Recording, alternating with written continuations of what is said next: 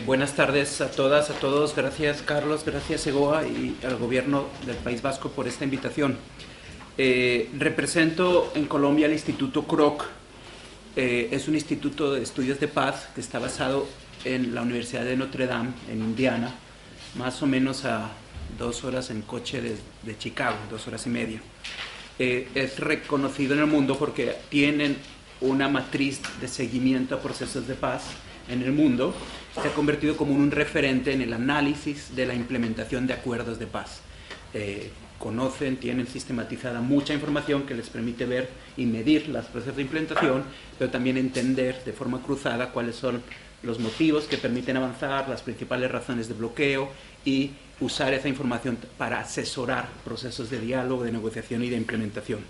En Colombia fuimos invitados eh, por el gobierno y por la FARC, en el marco del acuerdo, a que apoyáramos eh, la implementación, en particular como diseñando un mecanismo de monitoreo y apoyo a la verificación que generara información a los tomadores de decisión y ayudara en ese proceso de implementación. Cuando explicamos en Colombia, recogiendo un poco el conocimiento comparado sobre procesos de paz, lo que es una implementación de un acuerdo, eh, Listo. Ahora funciona. Hola, hola. Ahora sí. No está funcionando. Cuando explicamos en Colombia eh, la diferencia entre negociar un acuerdo e implementarlo, utilizamos una frase que nos... Negociar es un proceso muy difícil y requiere su tiempo y implementar es un proceso muy complejo.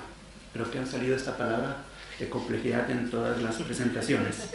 Negociar es difícil, pero participan pocos actores. Quien toma decisión en este, en este acuerdo de paz fueron cinco plenipotenciarios por cada lado. Se hizo en un contexto de seguridad, fuera del país. Fue un proceso en donde los problemas se analizaban desde una mirada como más político-ideológica.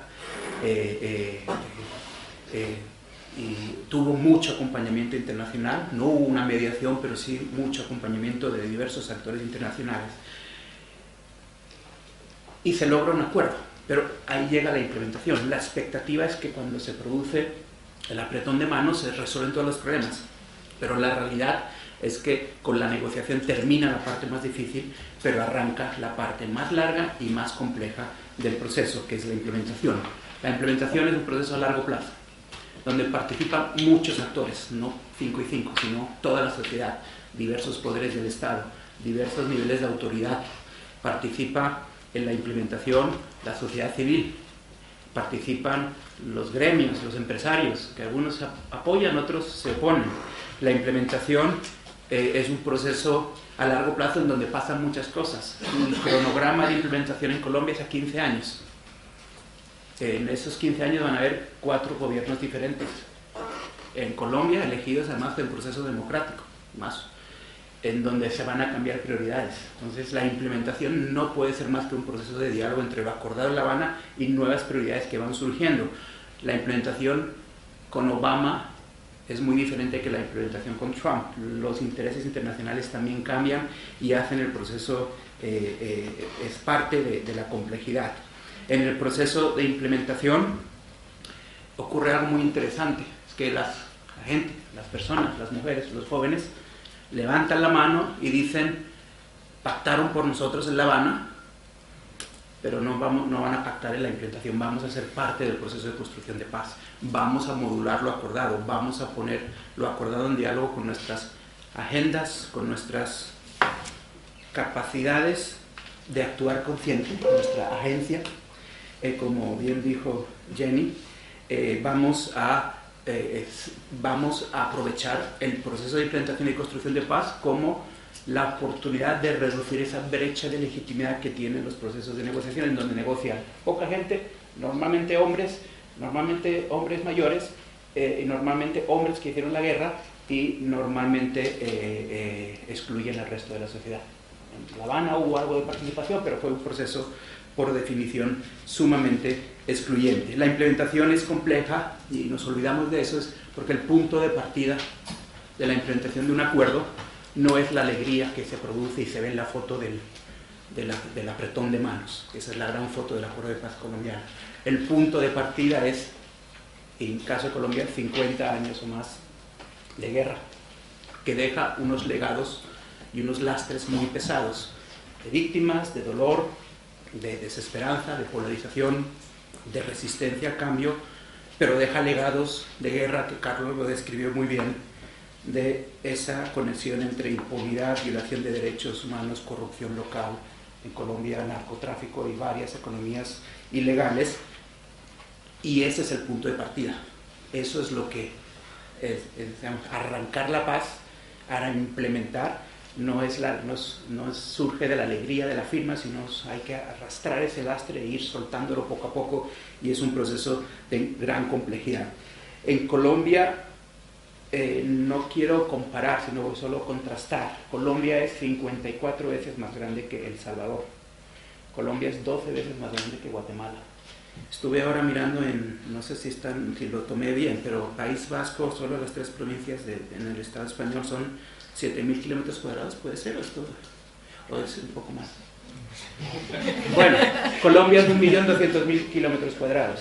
Irlanda del Norte es 14.000 kilómetros cuadrados. Colombia es 1.200.000 kilómetros cuadrados. Es más o menos 2.2 veces más grande que el Estado español.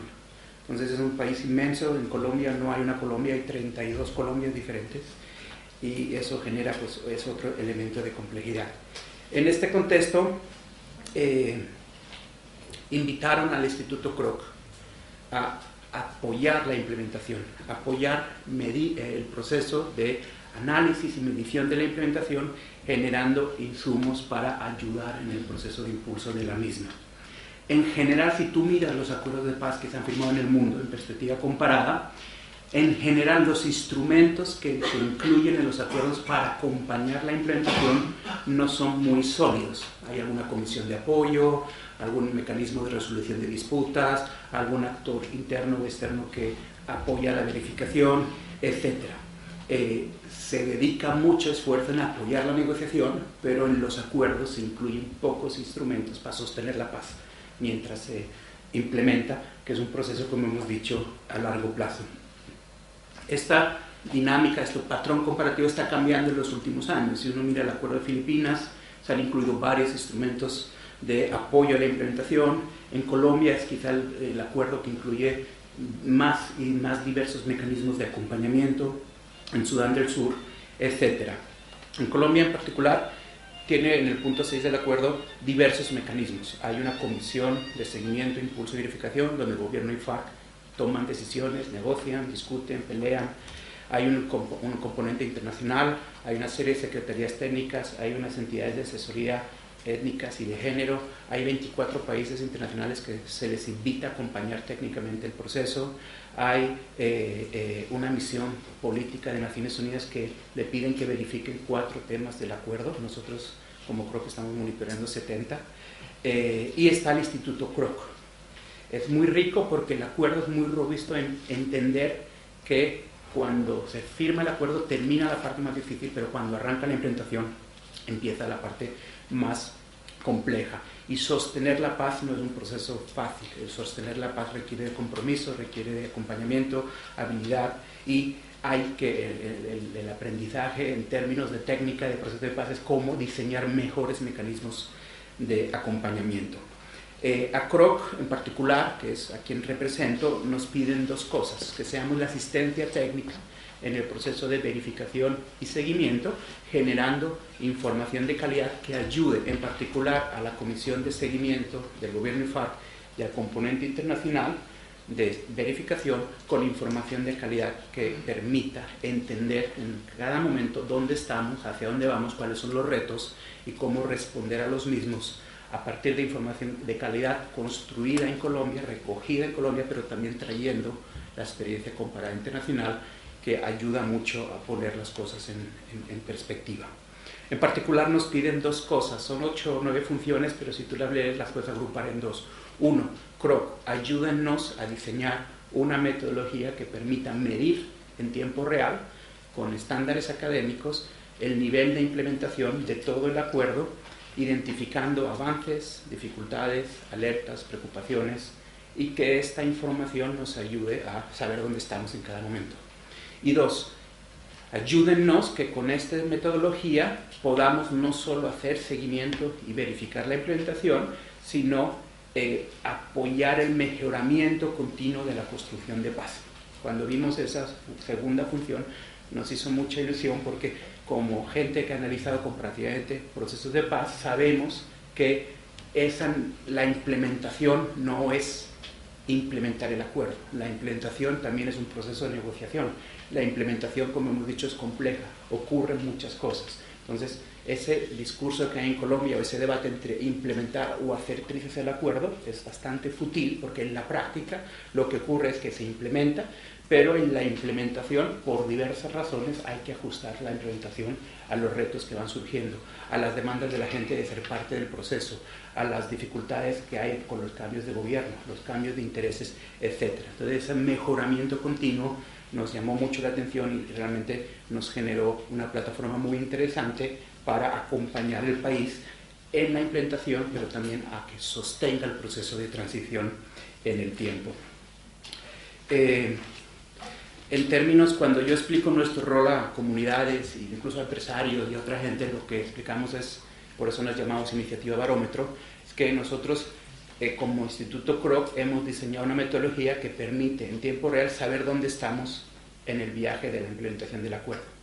Entonces, un capitán que tiene que ir del punto A al punto Z sabe que lo más rápido es ir en vía recta y va navegando pero en la realidad sabe que nunca va a ir en vía recta porque en el camino se encuentra mareas, corrientes, tormentas eh, que facilitan o dificultan la navegación y él sabe que va a tener que responder con su timón a las presiones y a los a favor y en contra para poder navegar y llegar al otro punto. Básicamente lo que nos pide a nosotros es digan, ayúdenos a saber en dónde estamos en cada momento, pero también ayúdenos a entender eh, y, eh, eh, con, desde lo que ocurre en Colombia, pero también trayendo la experiencia comparada, cómo responder a las dificultades y a los retos emergentes que van saliendo. Lo más interesante es que además nos pidieron hacerlo en tiempo real, que quizás es lo más difícil. Una metodología que ponga información verificada en tiempo real en tomadores de decisión es bastante complejo por los estándares académicos, pero ahí lo hemos manejado y al día de hoy tenemos la posibilidad de entregar mes a mes información de dónde estamos eh, y información cuantitativa, pero también cualitativa. La pregunta aquí, cuando vimos ese mandato, pues se nos puso la, sonrisa muy grande, pero también entramos en muchas preocupaciones. Eh, bueno, como un asesor externo, el Instituto Kroc, gringo de Estados Unidos, eh, tiene un enfoque académico muy anglosajón, cuantitativo, que está fundado por el señor Kroc, que es quien quien convirtió McDonald's de una hamburguesería en el imperio eh, multi-hamburgueserías en el mundo, puede en Colombia jugar un rol. Eh, y bueno, ahí empezó nuestro análisis de cómo hacer esto con sensibilidad al conflicto, cómo hacer esto con aporte a, la construcción. Como dicen en inglés, do no harm, como decimos aquí, no la caguemos. Eh, y no solo eso, no solo no la sino también cómo hacer bien las cosas, cómo apoyar y ser parte de un proceso en donde eh, el Instituto Kroc no sea un elemento porque, el cual las partes peleen o que nuestra información no sea solo una mirada puramente cuantitativa e incluya diversas voces, diversas agencias, diversas lógicas para entender la construcción de paz. Entonces, primera decisión que tomemos es que tomamos es, bueno, y fue una discusión muy tensa entre, sobre todo entre Kroc y FARC, en menor medida con gobierno, de hacer una metodología hecha a medida para Colombia, hacer un traje a medida para Colombia, inspirado en el conocimiento de la matriz de acuerdo de paz, pero hecha a medida para el país. Eh, eso llevó a un ejercicio de diálogo durante un año en la CECIVI, que es el comité de seguimiento. Aquí está Sebastián Zuleta, que era secretaria técnica de la CECIVI por parte del gobierno durante varios meses. Con él era nuestro interlocutor, Cimiento, él les puede decir, eh, eh, cómo eh, diseñar una metodología que permitiera medir en tiempo real la implementación. Lo que hicimos fue coger el acuerdo e identificar los compromisos medibles y observables, 578, los agrupamos a efectos de poder hacer análisis un poco más agregado en 70 subtemas y en 18 grandes temas, Y tenemos en, en, en, Colombia un equipo que está recogiendo, verificando, eh, analizando, eh, poniendo en diálogo la información, codificando la información, construyendo una gran base de datos que nos permite en cualquier momento mirar cuál es el nivel de avance de cada uno de estos compromisos y de ahí sale la información base empírica para los informes. Eh, pero sabíamos como eh, como un actor especializado en temas de paz, que no podía ser solo un ejercicio meramente académico. En un contexto de alta polarización, de, ah, mucho eh, debate duro, en donde la gente no se escucha mucho, en Colombia se habla mucho, pero se escucha poco, en donde hay muchos discursos construidos desde el odio, desde la estigmatización, desde las polarizaciones extremas, cómo poder aportar con información de calidad que permitiera que, primero que nos escucharan las partes y luego que nos escuchara el país y que ayudara a abordar los problemas que van surgiendo de forma constructiva, que no se convirtiera en un elemento de eh, discusión más, eh, de polarización más entre las partes. Eh, entonces decidimos combinar ese enfoque más académico, clásico, recoger, analizar, triangular, codificar, sacar reportes con números, con gráficos, con un enfoque más de construcción de paz. Lo, hemos llamado un enfoque reflexivo, de diálogo sostenido, de inclusión eh, eh, y que generen un, diálogo continuo con muchos actores que nos permita que nuestro análisis no solo esté basado en números y gráficos, sino también en cruzar muchas perspectivas, compartir información y en tiempo real cualificar esa información. Eh, para, eh, y que la información que llegara a, los tomadores de decisiones, en particular hemos hecho tres informes comprensivos de toda la implementación, un informe, informe mirando los aspectos de género, hemos hecho alrededor de 20 documentos sintéticos confidenciales con preocupaciones, alertas, eh, recomendaciones, respondiendo normalmente a preguntas de las partes, del presidente Santos, de, de la y de otros actores eh, cómo lograr que esta información no se convierta en un elemento más de discusión y que ayude a navegar la complejidad y a tomar eh, eh, decisiones que ayuden a responder a los retos que van surgiendo. Algunas decisiones que tomamos para lograr esto, y ahí es donde lo académico se empezó a, combinar con, el enfoque de construcción de paz.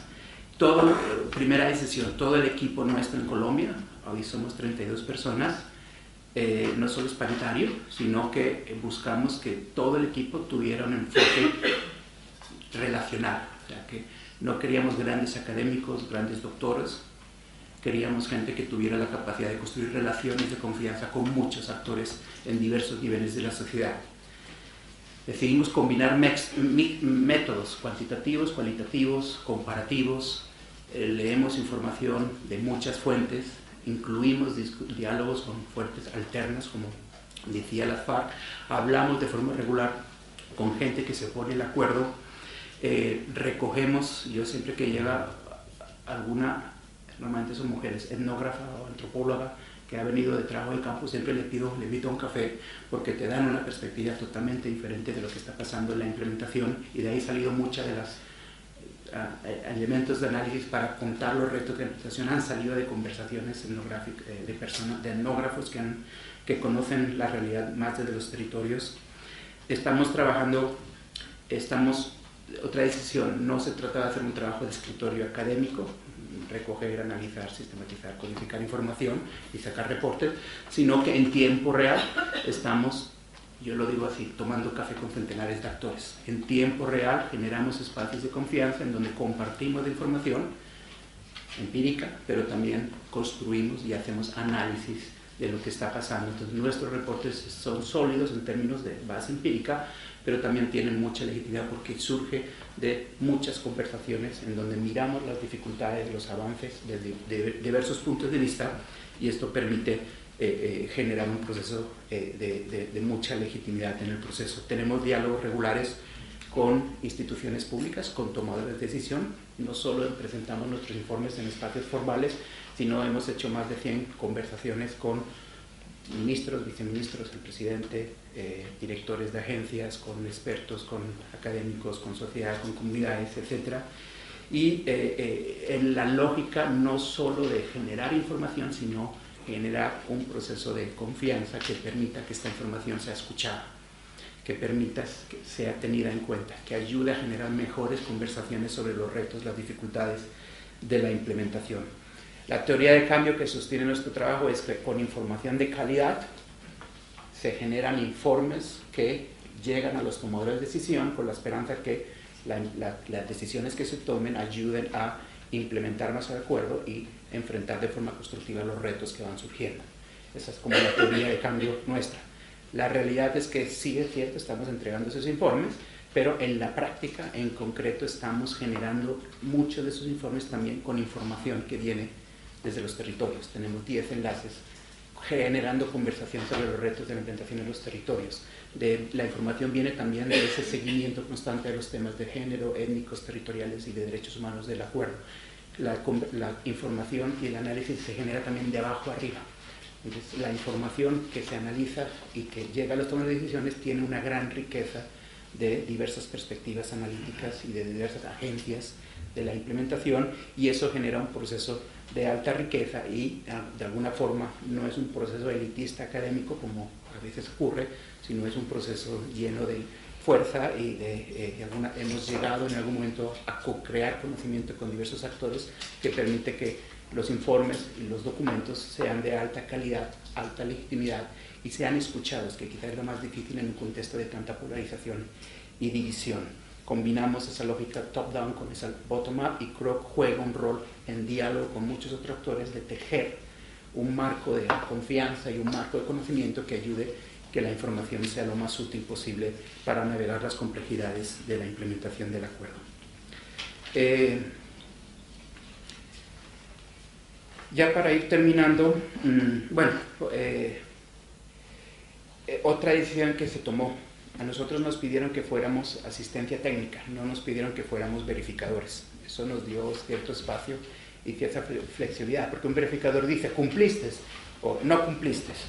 Y, nosotros nunca quisimos jugar el rol de, de finger y tampoco del blaming game que dicen en inglés, de acusar al otro de que no ha hecho nada queríamos que la información que se ponga sobre la mesa genere un balance de calidad sobre los avances, las dificultades, los retos, las alertas, las cascadas positivas y negativas de implementación que se pueden producir si se toman o no se toman decisiones, etc. Y que eso fuera utilizado por las partes, en el gobierno y la FAC, pero también por la sociedad, para generar mejores conversaciones y mejores decisiones para avanzar en una agenda de implementar el acuerdo, pero también navegar la complejidad y adaptar el proceso de, de la implementación a nuevas realidades y posibilidades de construcción de paz que van saliendo.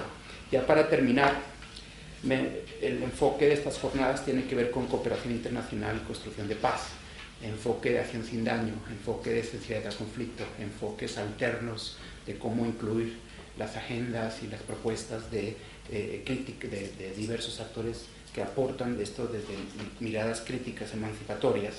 Y yo termino pues, con 10 o 12 puntos que, me han permitido, que reflexiono, surgen de la reflexión sobre su trabajo, que nos ha permitido avanzar y mantener, estar vivos durante, después de tres años haciendo este trabajo, y que Croc sea escuchado, que Croc sea respetado, que cuando habla Croc la gente escucha, que eso es, difícil, eh, que cuando habla Croc, como, dijo, como dijo hace poco el tiempo en una editorial, eh, eh, se, se llama eh, se toman en cuenta las recomendaciones. Primero, partimos, a pesar de ser una institución extranjera que llegaba a Colombia, siempre fuimos conscientes de la importancia de, lo local. Eh, Colombia como local, pero también de los territorios y de las diversas realidades. El contexto es importante. Y hacer a medida la metodología en Colombia fue muy importante para generar confianza. Eh, segundo, fue un trabajo académico, pero siempre con una apuesta en, eh, y una orientación en, en construir confianza, en reconstruir relaciones que se han roto, en generar conversaciones más ricas y con mejor sentido sobre los avances, los retos, las dificultades de la implementación. Tres, buscamos formas de forma consciente para reducir los desequilibrios de poder. Eh, por eso estamos haciendo seguimiento a los compromisos del acuerdo con enfoque de género, con enfoque étnico, con enfoque territorial y con enfoque eh, de derechos humanos. Y lo estamos haciendo en, diálogo con plataformas de mujeres, plataformas étnicas, otros internacionales que están acompañando el proceso y consultando con centenares de fuentes. Dos, eh, cuatro, tuvimos muy en cuenta la necesidad de entender el conflicto y la paz desde una mirada analítica, desde un análisis más sistémico. Lo primero que vimos es que el acuerdo, como decía eh, Carlos, no es una serie de cosas que se implementan de forma desarticulada. Si queremos avanzar en la eh, restauración de derechos y la reparación de derechos de víctimas, no solo hay que implementar el punto de justicia transicional, sino que parte de eso se puede hacer con la implementación del punto 1 que tiene que ver con el desarrollo rural, con inversiones públicas en bienes y servicios públicos en los territorios, etc. Esta lectura más sistémica del acuerdo está en línea con las buenas prácticas de acción sin daño y de sensibilidad, en donde te dicen que el análisis de conflicto no debe ser algo mecánico, sino debe ser algo que te permita entender la complejidad de la situación en donde estás y que hay que irlo adaptando regularmente porque los contextos de posacuerdo de, son tan frágiles y tan cambiantes que si no te adaptas a las nuevas realidades, probablemente en algún momento vas a empezar, como dicen en en inglés do no harm, en español tiene otra, otra connotación. Cinco, eh, una lógica de aprendizaje continuo y de una gestión de nuestro proyecto adaptativa. Eh, la lógica de la cooperación normalmente te dice, haz este proyecto con este marco lógico, con este cronograma, y eh, después de uno o dos años te evalúan si lograste eso, pero la realidad es que en, estos contextos de fragilidad y de, polarización es que lo que se planifica no se logra implementar. Entonces el reto no es tanto eh, a, la lógica eh, del proyecto, sino es cómo el proyecto te genera como una guía, pero cómo vas aprendiendo y adaptando sobre la marcha frente a esas dificultades, complejidades que van saliendo y que la implementación se adapte en función de al menos no la hagamos peor y eh, intentemos aportar a procesos de construcción de paz. Eh, entendimos bien desde el principio las conexiones entre lo local y lo nacional, lo nacional y lo territorial, y Kroc de alguna manera, en diálogo con muchos actores, lo que está haciendo es construir relaciones y poner conocimiento en, en contexto que ayude a tener conversaciones mucho más ricas sobre el proceso de implementación, que la conversación no sea desde los blancos y negros, si me permiten la expresión, que es un poco orientalista, pero como le llaman los críticos de la construcción de paz, que si no sea de luces y sombras. Eh, hay avances, hay dificultades, cómo podemos abordarlas de forma eh, conjunta para enfrentar los problemas que tenemos. Acordamos que era un compromiso a largo plazo. PRO va a estar acompañando la implementación durante 10 años, porque creemos que eh, este tipo de transiciones requieren un acompañamiento sostenido eh, buscamos formas de acción colectiva, de impacto colectivo. No es solo Kroc haciendo sus informes, es Kroc generando espacios de encuentro, de reconocimiento, de diálogo, de intercambio de información, de análisis conjunto en algunas dimensiones de co-creación de conocimiento que permite que esos informes sean eh, muy eh, sólidos y, los escuche la gente. Y, y, el presidente nos pregunta, bueno, ustedes han dicho esto, ¿por cuál es la razón? O con el vicepresidente nos sentamos, creo que tú estás allá, Sebastián, mirando un documento de recomendaciones de, concretas sobre qué había que polarizar a seis meses de que tenía su gobierno, de acuerdo a, nuestro análisis y a la experiencia comparada, y que nos sentáramos mirando uno a uno qué era posible, qué era, falta de información que no teníamos, qué eran cosas que no habían tenido en cuenta, y el vicepresidente llamando al ministro diciendo esto es importante, esto no, eh, prioricemos esto, tenemos seis meses, tenemos que avanzar lo máximo posible. Es un ejercicio de, como está el título de mi presentación, de generar un proceso de alianza transformadora. Eh, en nadie solo en estos contextos puede generar impactos a largo plazo. La única forma de generar un rol transformador es ser capaz de entenderte como un actor que aporta procesos locales, que construye sobre lo que existe, que reconoce lo que existe y que en estos contextos empieza a hacer algo que poca gente hace, construir relaciones, construir redes de confianza o reconstruir redes de confianza, eh, impulsar eh, eh, procesos colectivos para enfrentar problemas que los diversos actores tienen en común. Y eso es parte un poquito del sello que hemos querido dar. Si alguien está interesado, los informes son públicos. estamos también escribiendo como la historia del, del proyecto y reitero el agradecimiento por poder venir a Bilbao y estar con ustedes aquí. Muchas gracias.